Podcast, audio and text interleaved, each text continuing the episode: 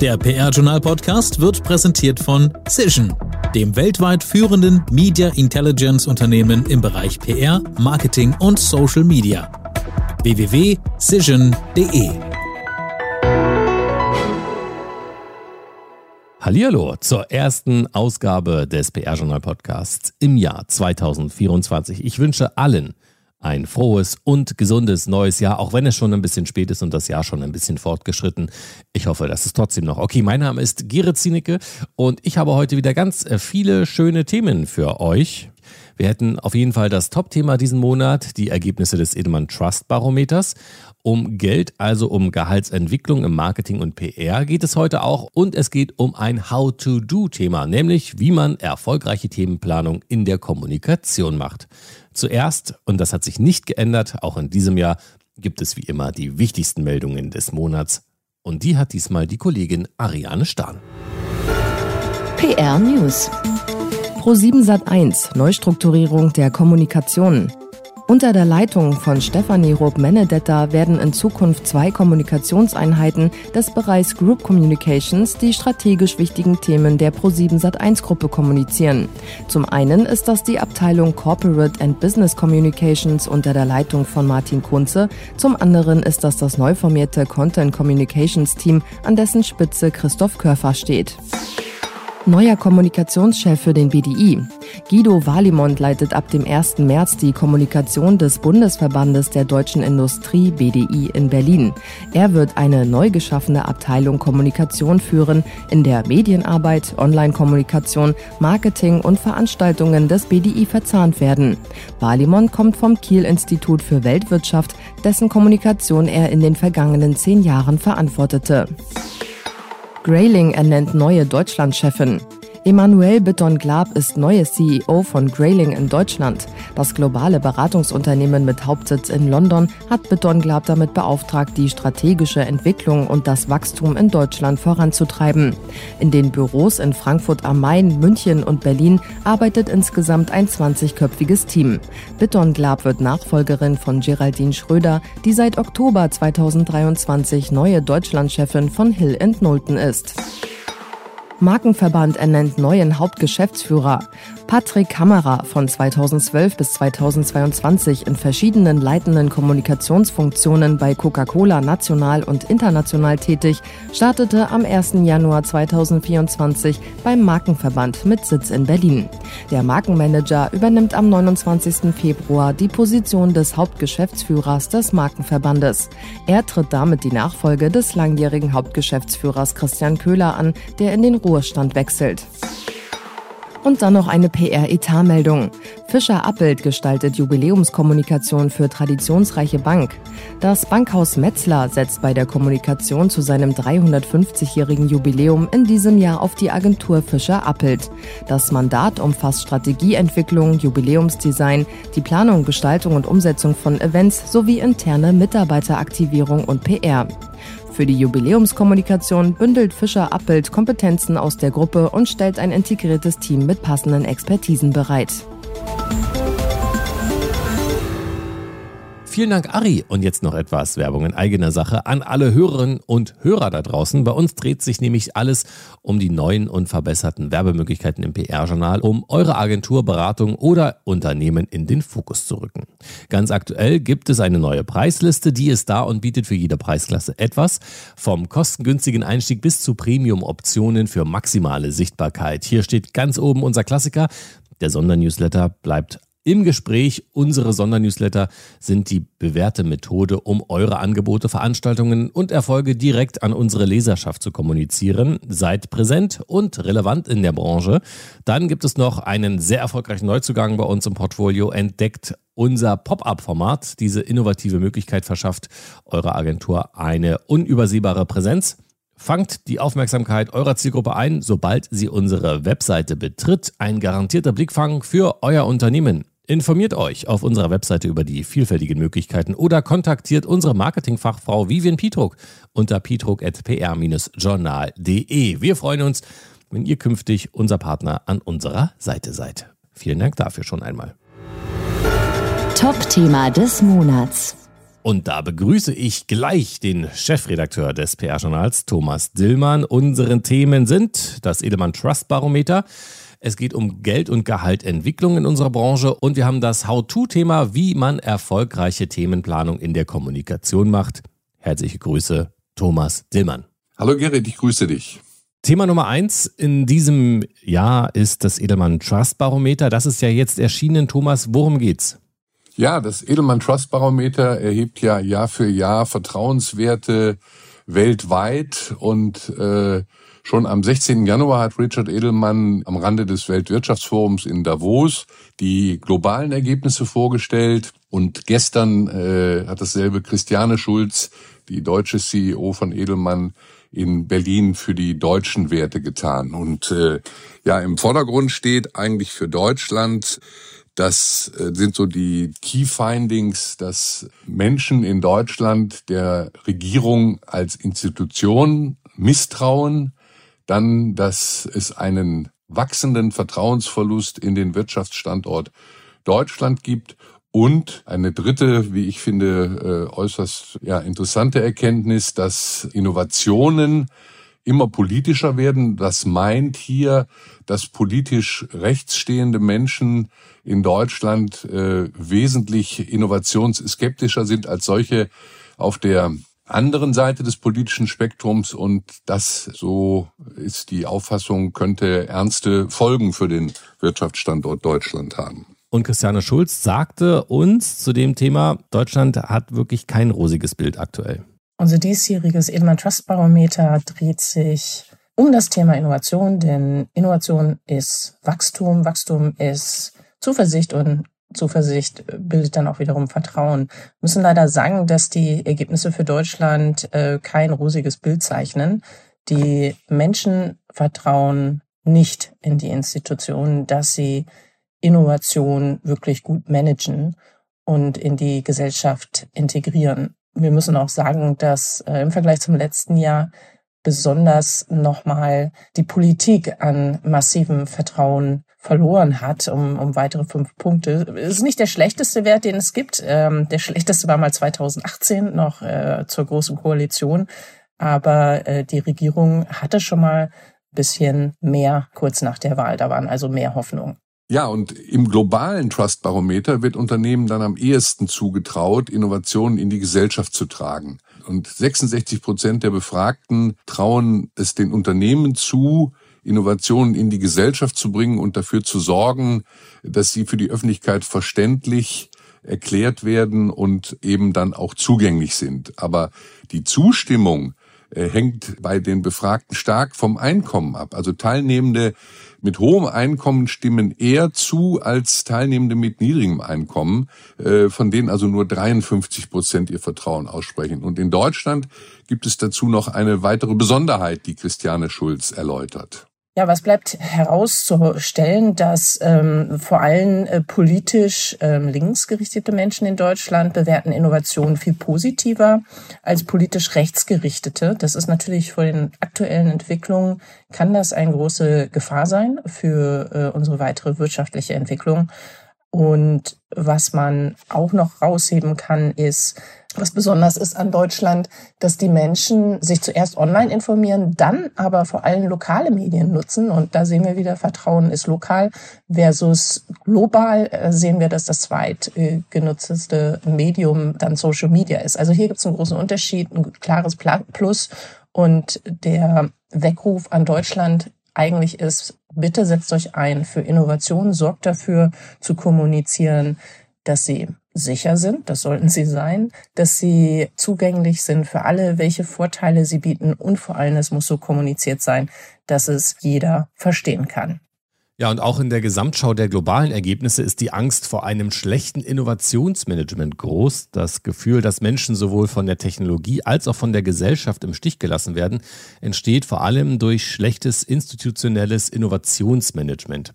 54 Prozent sagen, die Technologie verändert sich zu schnell und auf eine Weise, die für Menschen wie mich nicht gut ist.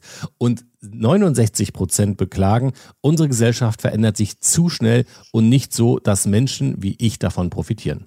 Und Thomas, was sind denn die wichtigsten Ergebnisse noch darüber hinaus jetzt? Ja, ganz, ganz allgemein kann man das unter die Überschrift stellen, Vertrauen ist aus dem Gleichgewicht geraten und das meint, Regierungen werden nach wie vor als weit weniger kompetent und ethisch angesehen als die Wirtschaft. NGOs wird zwar das höchste Maß an Ethik zugeschrieben, aber bei der Kompetenz traut man ihnen nicht so viel zu. Und Medien sind äh, quasi im Vergleich zu den Vorjahren noch weiter ins Hintertreffen geraten, denn sie vermögen weder bei der Ethik noch bei der Kompetenz zu punkten.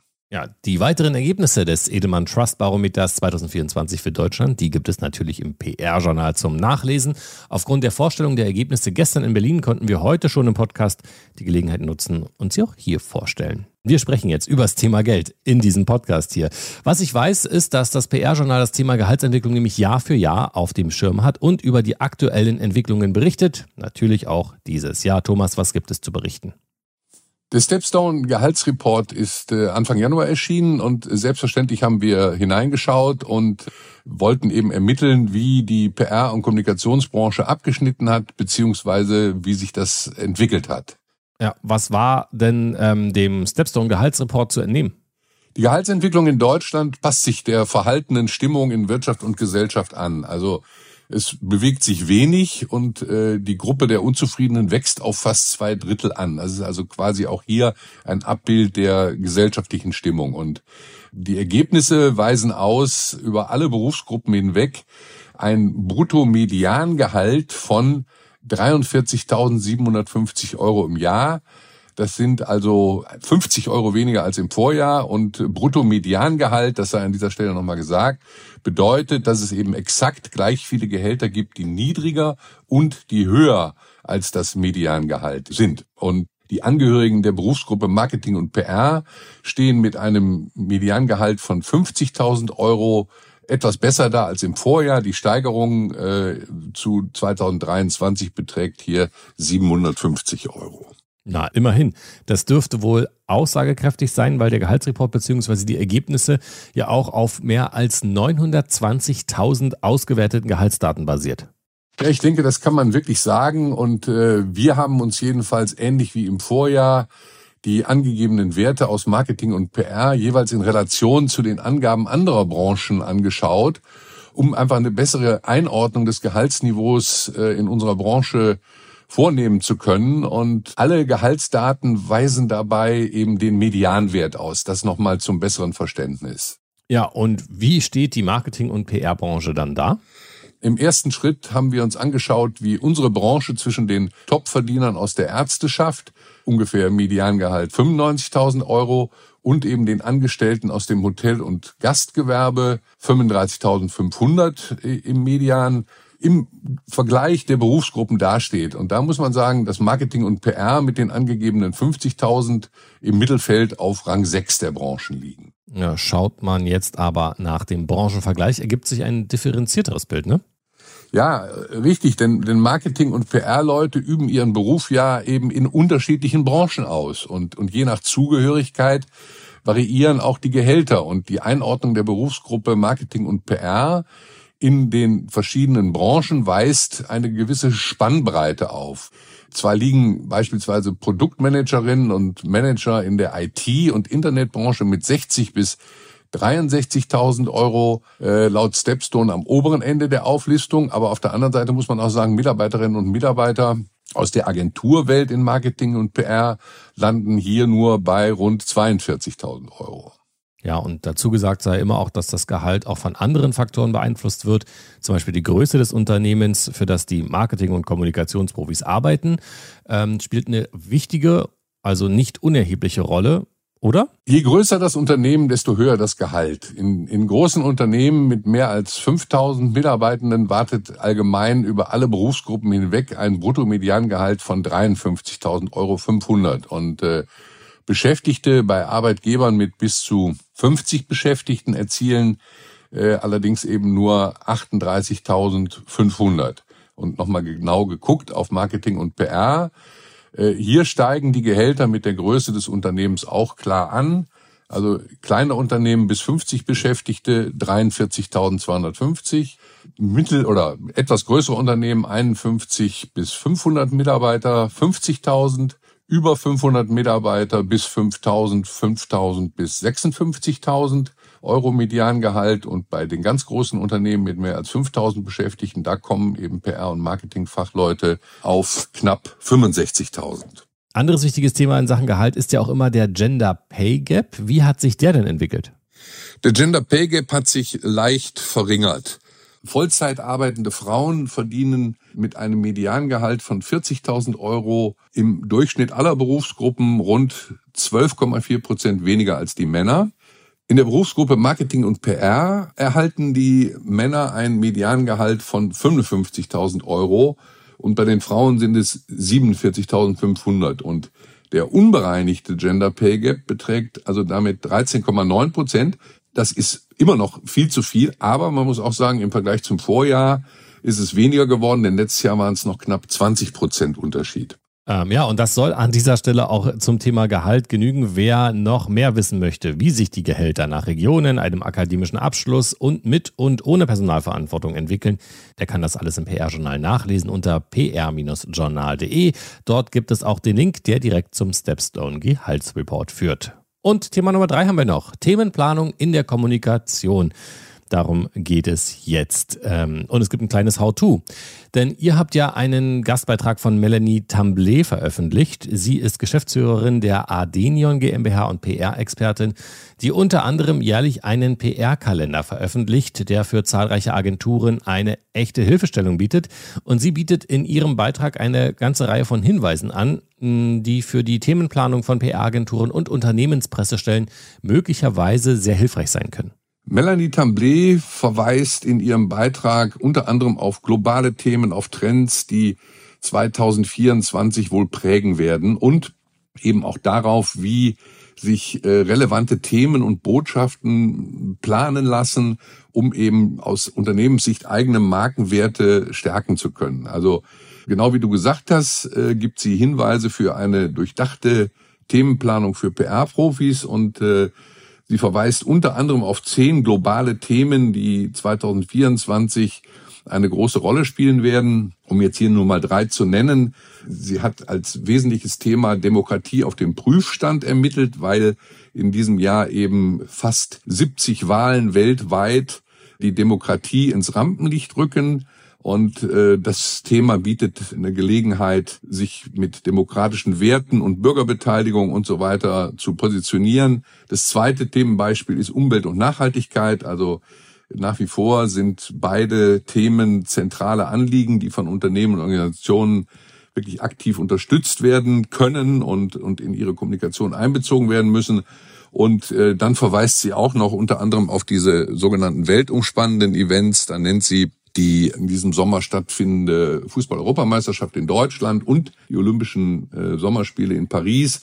Also alles Themen, die für die Unternehmenskommunikation vielfach die Gelegenheit bieten, anzuknüpfen und auf diesen Themen sozusagen mitzuschwimmen.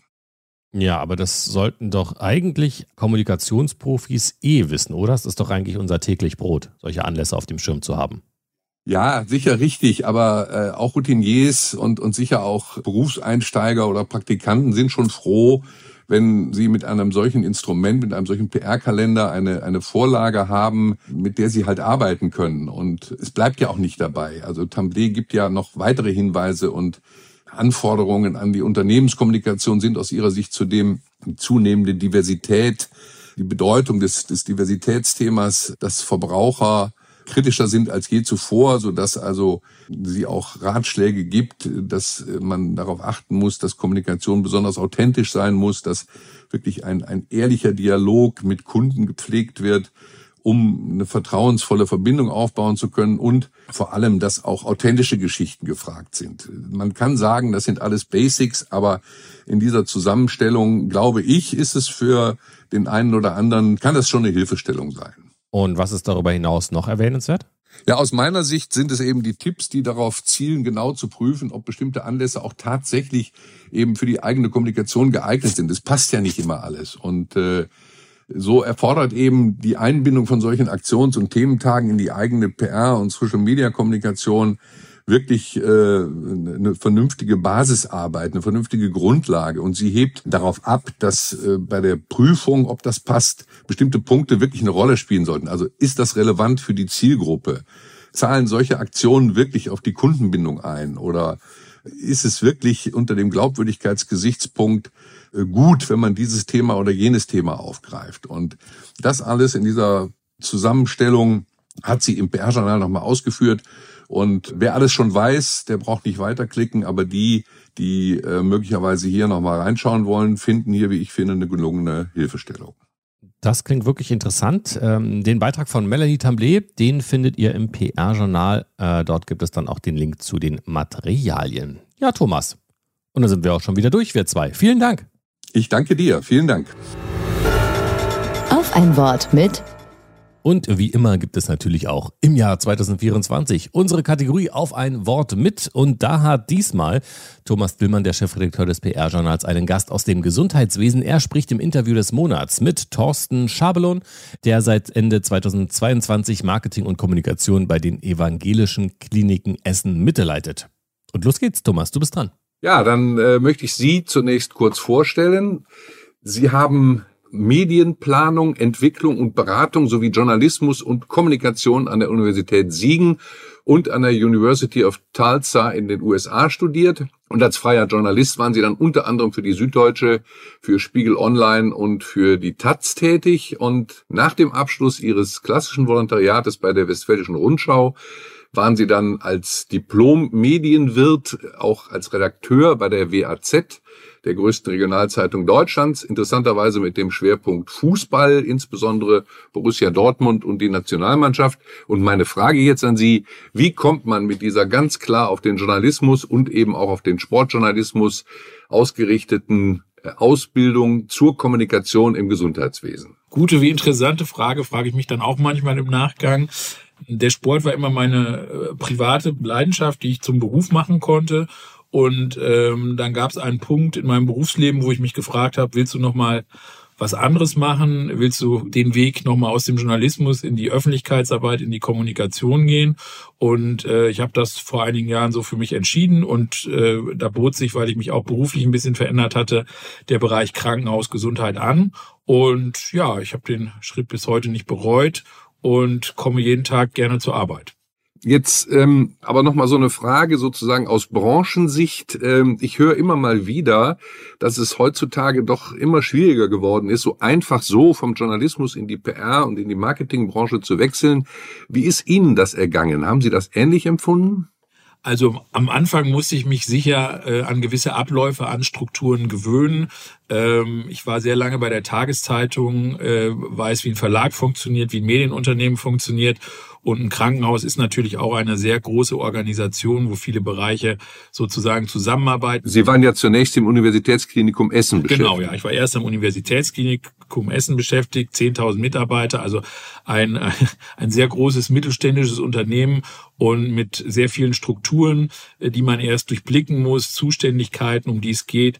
Ähm, grundsätzlich geht es aber wie so oft in der Kommunikation wie im Journalismus um, um gute Geschichten. Die muss man sehen, die muss man entwickeln und äh, insofern bin ich da, glaube ich, auch, weil ich sozusagen beide, also den journalistischen Bereich gut kenne, den Kommunikations-PR-Bereich dann immer besser kennengelernt habe, äh, bin ich da, glaube ich, ganz gut reingewachsen. Was manchmal mühsam ist, sind die Abstimmungsprozesse. Das geht im Journalismus meistens schneller, aber auch da gewöhnt man sich dran. Aber darüber hinaus hielten sich die Störgefühle in Grenzen. Ja, das auf jeden Fall. Ich sage immer, ich habe mir so ein bisschen von äh, beiden Welten das Beste mitgenommen. Also ich habe ja gesehen, wie guter und wie schlechter Journalismus funktioniert. Äh, ich habe gesehen, wie gute und weniger gute Öffentlichkeitsarbeit funktioniert. Und insofern habe ich, glaube ich, die Sachen mitgenommen, die ich als, als gut, als positiv, als äh, produktiv empfunden habe und versuche, die auch anzuwenden. Und da ich grundsätzlich äh, ein Freund von äh, Transparenz und Authentizität bin, versuche ich das natürlich auch in meinem Alltag dann und in meiner Arbeitsweise vorzuleben. Ja, Sie haben es schon angesprochen, die erste PR-Station, die erste Kommunikationsstation war dann das Essener Universitätsklinikum. Sie sagten schon, ein größeres mittelständisches Unternehmen. Ähm, dort standen dann auch Themen wie Smart Hospital oder Green Hospital im Fokus. Äh, was war damit gemeint? Wie, wie, wie müssen wir uns das vorstellen?